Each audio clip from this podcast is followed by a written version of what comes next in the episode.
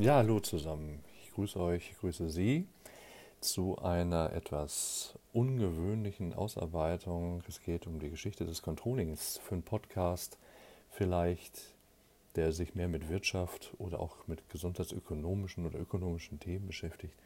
Vielleicht ist es ungewöhnlich, dass wir jetzt mal in die Geschichte einsteigen. Umso interessanter ist es allerdings, wenn man sich das mal anguckt, das Controlling, und das ist ja immer so der Hauch des Rechnungswesens, es ist einfach stinklangweilig. Aber wir wollen uns jetzt trotzdem mal mit dem Controlling beschäftigen. Im Moment viele Controlling-Vorlesungen, Veranstaltungen. Das Thema scheint wieder ein gewisses Gewicht zu bekommen. Und jetzt auf jeden Fall sprechen wir heute über die Geschichte des Controllings, wo es denn herkommt und wo dieser Begriff Controlling herkommt, weil alle denken, es hat was mit Kontrollieren zu tun und Controlling, na, das klingt schon sehr fein nach britisch oder amerikanischem Englisch. Ist es auch so, aber wie gesagt, wir gucken mal. Denn die Controlling-Geschichte, die begann nicht erst im 19. Jahrhundert, nämlich da, wo die Briten und die Amerikaner langsam an Bedeutung gewannen, sondern es gab bereits schon 400 Jahre vor Christi im römischen Reich die gefürchteten Quästoren, also jene, die für die Staatskasse verantwortlich waren, diese Quästoren. Diese waren so ein bisschen die ersten Controller für staatliche Güter und für die Informationsbeschaffung für den Staat. Das heißt also, sie unterstützten damals schon römische Manager, die nicht Manager hießen, bei der Bewältigung ihrer Aufgabe der Verwaltung staatlicher Güter. Und Controlling war natürlich überhaupt noch gar nicht im Gespräch, aber trotzdem waren sie für die Regierung extrem wichtig. Und somit hatten Quästoren bereits bei verschiedenen Aufgabenstellungen eine gewisse Alleinstellung, ein gewisses Alleinstellungsmerkmal. Und das hat sich nicht geändert. Die Geschichte des Controllings, des Contra Rotularius, wie man ihn später genannt hat, geht aber noch weiter. Das heißt, die Begriffe Controlling, Controller sind viel später erst entstanden. Der Controller-Begriff geht auf das lateinische Wort contra rotulus, Gegenrechnung, zurück und wurde erstmals im Jahr 1242 erwähnt. Das wäre das erste neuzeitliche Controlling, wobei das beim weitem nicht die Neuzeit ist. Das heißt, von den Quästoren über den Begriff contra rotulus, Gegenrechnung, oder die dies tun, contra rotularius, die Gegenrechner, im Jahr 1242, wurde das Controlling dann immer perfektionierter. Ab 1274 findet man in der englischen Literatur die Schreibweise contra rotulator. Also contra rotulator. Etwa 200 Jahre später entwickelte sich um das Jahr 1500 die Bezeichnung Comptroller, Comptroller, Comptroller. Man vermutet, dass sich diese Begriffe im Laufe der Controlling-Geschichte aus einer Silbe des lateinischen Wortes Entwicklung haben, wahrscheinlich falsch übersetzt wurden mit Count oder dass zum Beispiel beim Comptroller vielleicht auch ein Rechtschreibfehler sich eingeschlichen hat. Das kann alles sein, man weiß es wirklich nicht. Das heißt also, dieser Begriff Comptroller oder Comptrarotulator, da kann es ohne weiteres sein, dass dann verschiedene Begrifflichkeiten einfach über die Geschichtsbücher verwechselt wurden, sodass wir heute müßig sind, darüber zu diskutieren, was denn jetzt richtig ist. Aber man sieht auf jeden Fall, und das ist, glaube ich, unstrittig, es ist schon ziemlich alt. Der Gedanke der Menschheit, Dinge kontrollieren zu müssen, überprüfen zu müssen und somit auch besser steuerbar zu machen. Bis zur Gründung der USA gab es in der Controlling-Geschichte kaum weitere Entwicklungen. Das heißt also, man hatte im 19. Jahrhundert sicherlich den Bedarf daran entdeckt und man hat auch die Strukturen geschaffen, wie die Buchhaltung. Aber von besonderer Bedeutung für die Controlling-Geschichte wurde erst 1778 auf einem Kongress die Funktion eines sogenannten Comptrollers installiert und die Ordnungsmäßigkeit und Wirtschaftlichkeit der Haushaltsführung der Regierungen vorneweg, der amerikanischen Regierung, dann als ein Aufgabenpunkt dieses Controllers dann entsprechend dann dargelegt. Das heißt also, bis zum 18., 19. Jahrhundert tat sich erstmal nichts, dann aber mit Wucht.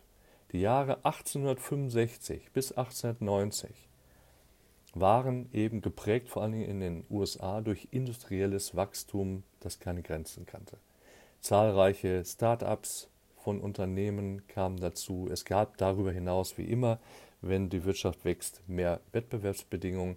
Das heißt, es kam zu einer Entwicklung, in der jetzt ein Controller, der eben aufgrund der steigenden Unternehmensgröße eine gewisse Überwachung, eine persönliche Überwachung eben gewährleistet, dass der dann natürlich entsprechend, ich sage jetzt mal, nötig wurde. Es wurden neue und bessere Managementtechniken erforderlich. Man hat sich Gedanken über wissenschaftliche Unternehmensführung gemacht. Man brauchte Informationen, man brauchte Entscheidungshilfen. Das alles ist so, was die Geschichte des Controllings anbelangt, so die erste Phase, in der Controlling eben plötzlich nötig wurde. Und auch, weil der Staat mehr und mehr Einfluss nahm, brauchten wir einen Controller, der dann auch die Rechtmäßigkeit der Entscheidung dann überprüfbar machte. Der wahrscheinlich erste Controller in der Geschichte des Controllings, der wurde allerdings 1880 bei der Firma Etchison in Topeka und Santa Fe entsprechend beschäftigt. Das waren Unternehmen, die stellten damals ähm, Teile für den, den Eisenbahnverkehr her und für Lokomotiven und waren als erstes großes Unternehmen dann eben dabei, diesen Controller dann erstmalig dann zu benennen, und zwar als Controller zu benennen. General Electric, auch ein sehr großes amerikanisches Unternehmen, fing dann an, 1882 Stellen für Controller zu entwickeln, und so ging es dann eben weiter. Diese Entwicklung stockte in Europa. Das heißt, bis zum Jahr 1920 passierte in Europa erstmal überhaupt nichts. Das Management kämpfte eigentlich mehr mit sich selbst und später im Zweiten Weltkrieg hatte man eigentlich gar keine Zeit mehr darüber nachzudenken. In Europa war man noch damit beschäftigt mit Planung, Budgetierung, Normalkostenrechnung, mit der Trennung des Finanzkaufsmann vom Controller oder vom Buchhalter, besser gesagt. Da war für Controlling noch gar kein Platz. Das heißt also, erst nach dem Zweiten Weltkrieg, dann kam eben die Entwicklung in Wallung, dass auch in Europa dann eben Controller wichtig wurden. Man lernte zwar aus der Weltwirtschaftskrise 1929, dass es vielleicht gar nicht so blöd wäre, wenn man einen solchen Controller mal implementiert hätte, man hatte ihn aber nicht. Und in den USA war man schon weiter. Da gründete sich sogar 1931 das Controllers Institute of America, abgekürzt CIA, aber nicht verwechseln mit dem CIA. Das handelt sich hier wirklich um Controller, Controller Institut, quasi sowas wie so ein Berufsstand der Controller. Und die prägten ebenfalls die Geschichte des Controllings, beeinflussten dann auch die Ausbildung des Controllings und ein paar Jahre später wurden dann die Aufgaben und die Ziele des Controllings dann eben in einem Katalog zusammengefasst. Der wurde dann 1940 veröffentlicht. Und dann war klar, was ein Controller zu leisten hat. In Deutschland nach 1949 wurde das Controlling dann mehr und mehr dann äh, professionalisiert. Man kannte es ja, sowas ähnliches aus dem 19. Jahrhundert. Krupp nannte es 1875 Rechnungswesensrevisionsbüro. Ähm, aber das hatte mit Controlling nur am Rande was zu tun. Man hatte schon sowas im Blick wie Budgets und Wirtschaftlichkeitskontrolle und Berichtswesen. Aber so richtig den Durchbruch, den fand das Controlling dann erst in den 50er Jahren. Und somit hat Controlling in den 50er Jahren ihren Durchbruch, seinen Durchbruch erlangt, um eben auch als eigenständige kaufmännische äh, Berufs- Richtung dann eben wahrgenommen zu werden. Die 80er Jahre waren dann im Prinzip, ich sage jetzt mal so, der Zenit des Controllings. Hier gab es dann die größten Neuerungen im Controlling. Hier wurden die meisten Stellen geschaffen. Es gab Controlling-Organisationen wie der Controllerverein E.V. Es gab Zeitschriften, Magazine für Controller.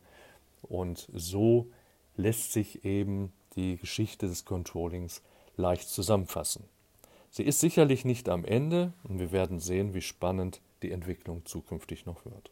Ja, das so für alle, die so einen Einstieg wagen müssen mit Controlling, vielleicht mal anfangen mit der Geschichte. Dann macht die Sache vielleicht auch etwas mehr Spaß. Ich danke euch fürs Zuhören, wünsche euch eine gute Zeit. Macht's gut.